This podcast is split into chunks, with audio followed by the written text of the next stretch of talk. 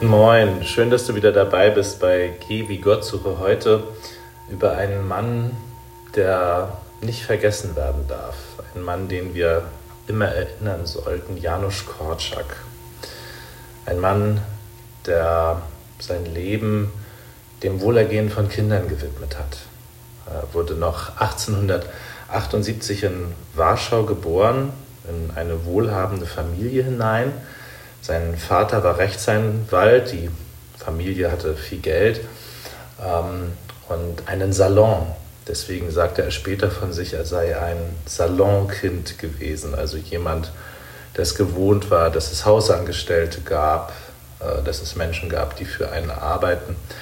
Und ähm, ja, nichtsdestotrotz, trotz all dem Reichtum, betrachtete er sich nicht als ein glückliches Kind.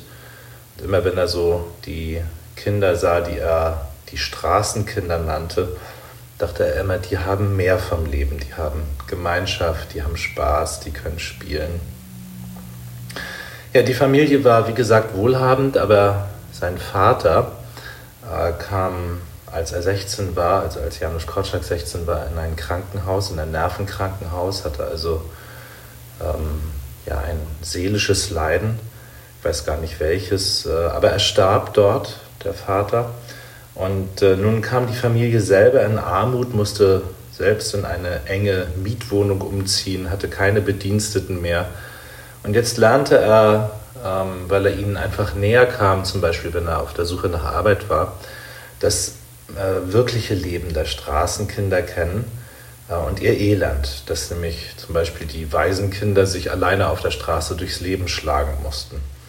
Und äh, er erkannte, dass sie es doch nicht besser haben als die sogenannten Salonkinder.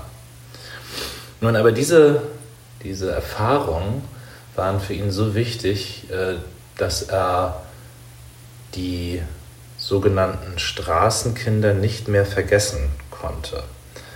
Ähm, ja, er machte sein Abitur und studierte Medizin, wollte unbedingt Kinderarzt werden und ging während seines Studiums durch die armen Stadtviertel, weil er sagte, wir wissen viel zu wenig über die Menschen, die wir behandeln, über die Armut und die Gewalt, darüber, dass sie wenig Schulbildung bis gar keine Schulbildung haben, ähm, dass, sie, dass viele an Krankheiten sterben.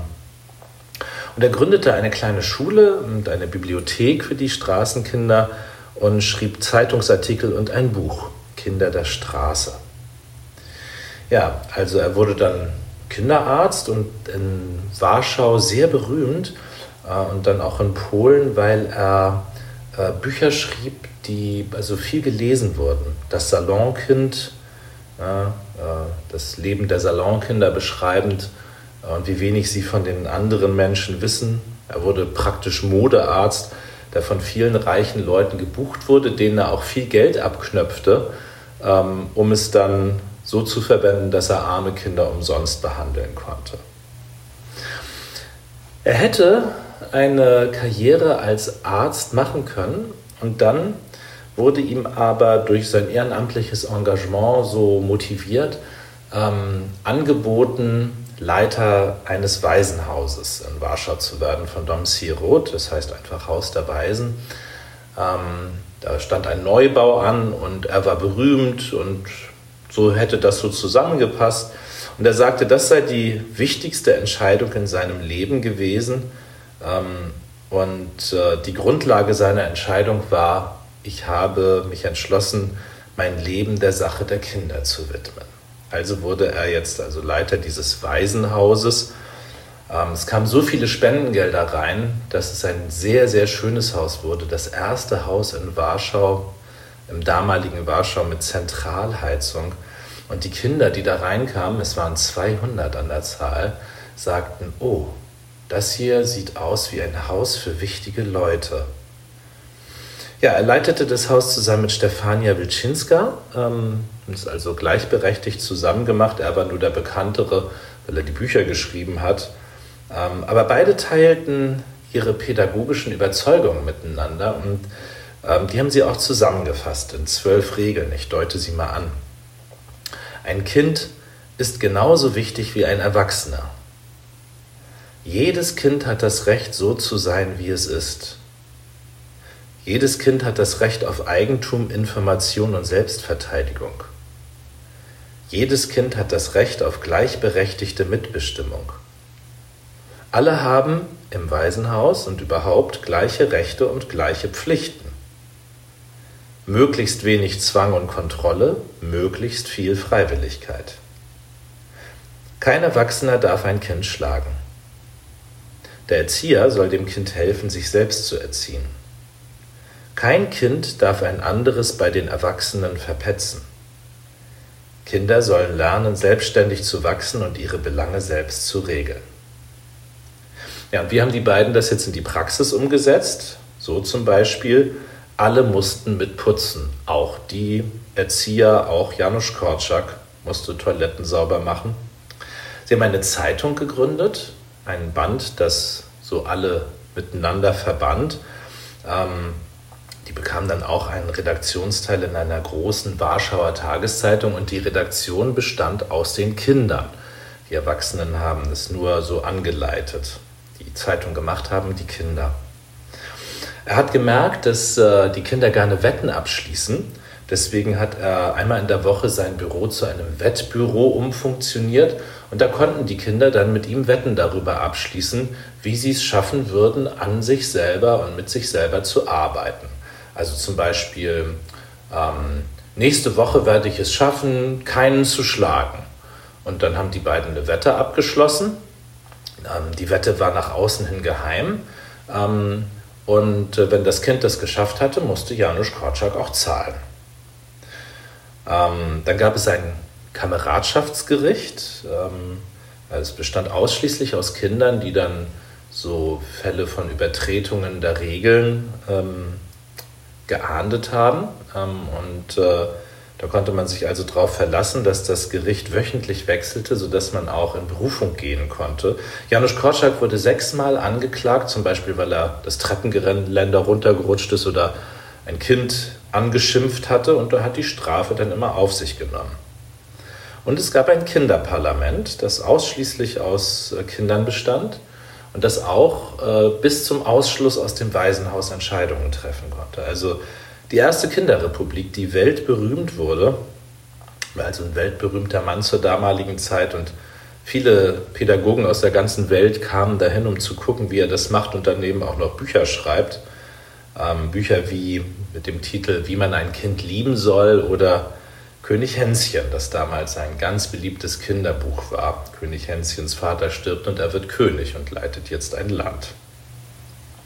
Im Radio trat er auf ähm, mit einer Sendung Plaudereien mit einem alten Doktor. Da hat er dann also mit Kindern geplaudert und das war dann so eine gute Nachtsendung.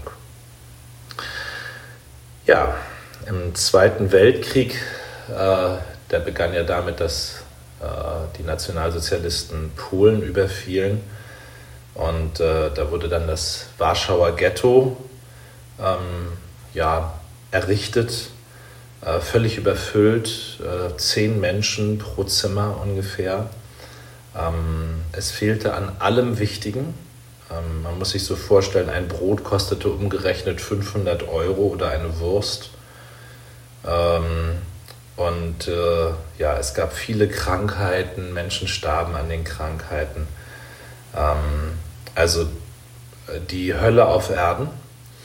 Ähm, und da in dieser Hölle ähm, beschlossen Janusz Korczak und Stefania Wilczynska, dass sie alles gleich machen wie bisher. Alle Abläufe bleiben, der Putzdienst, das Aufstehen, die Schule.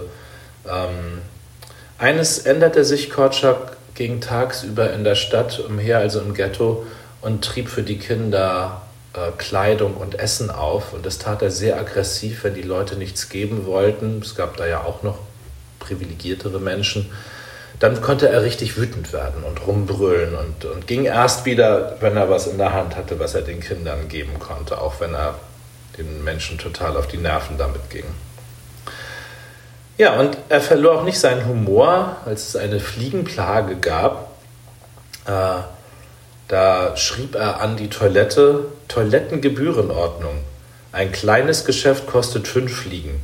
Ein großes Geschäft zweiter Klasse mit ausgesägtem Sitz auf dem Kübelhocker kostet zehn Fliegen. Und ein großes Geschäft erster Klasse mit Sitz kostet 15 Fliegen. Und so haben die dann damals die Fliegenplage ähm, ja, in den Griff gekriegt. Alle wissen, ähm, äh, die Nationalsozialisten errichteten dann die Vernichtungslager. In der Nähe von Warschau war es das Lager Treblinka. Und es wurde dann Straße für Straße aus dem Ghetto abtransportiert. Ähm, die Menschen wurden dann morgens äh, auf die Straße geschrien ähm, und äh, alle wussten, wo es hingeht, nur nicht die Kinder. Und äh, Korczak hat in dieser Situation die Kinder das erste Mal angelogen und gesagt, es wird euch nichts passieren, Stefania und ich, wir sind ja da und wir machen jetzt einen schönen Ausflug und es wird einfach ein schöner Urlaub und alle haben sich dann die besten Sachen angezogen und sind frohgemut dann die Straße längs marschiert mit einer grünen Fahne vorweg, die hatte er extra entworfen, so als Hoffnungszeichen mit Kastanie und Sternen, als Zeichen für den Frühling. Ja, und als dann die jüdische Verwaltung äh, mitbekam, dass jetzt äh, Dr. Korczak unter den Deportierten wäre, äh, haben sie gleich der deutschen Kommandantur Bescheid gesagt äh, und gesagt, ja, also hier kommt jetzt der weltberühmte Autor und Kinderarzt Dr. Korczak äh, mit der Deportation an die Reihe, wollt ihr das? Und dann hat der deutsche Kommandant, der jetzt auch König Hänschen für seine Kinder vorgelesen hatte und die das Buch sehr liebten, gesagt, ähm, nee, der Dr. Korczak, der muss nicht ins Vernichtungslager, ähm, aber die Kinder schon. Und äh, an dieser Stelle hat Janusz Korczak die zweite wichtige, ähm, ja, entscheidende Entscheidung in seinem Leben getroffen und hat gesagt, äh, nee, äh, er lässt seine Kinder nicht allein. Ähm, und äh, ja, ihm wurde dann ja posthum der äh, Friedenspreis des deutschen Buchhandels äh, verliehen.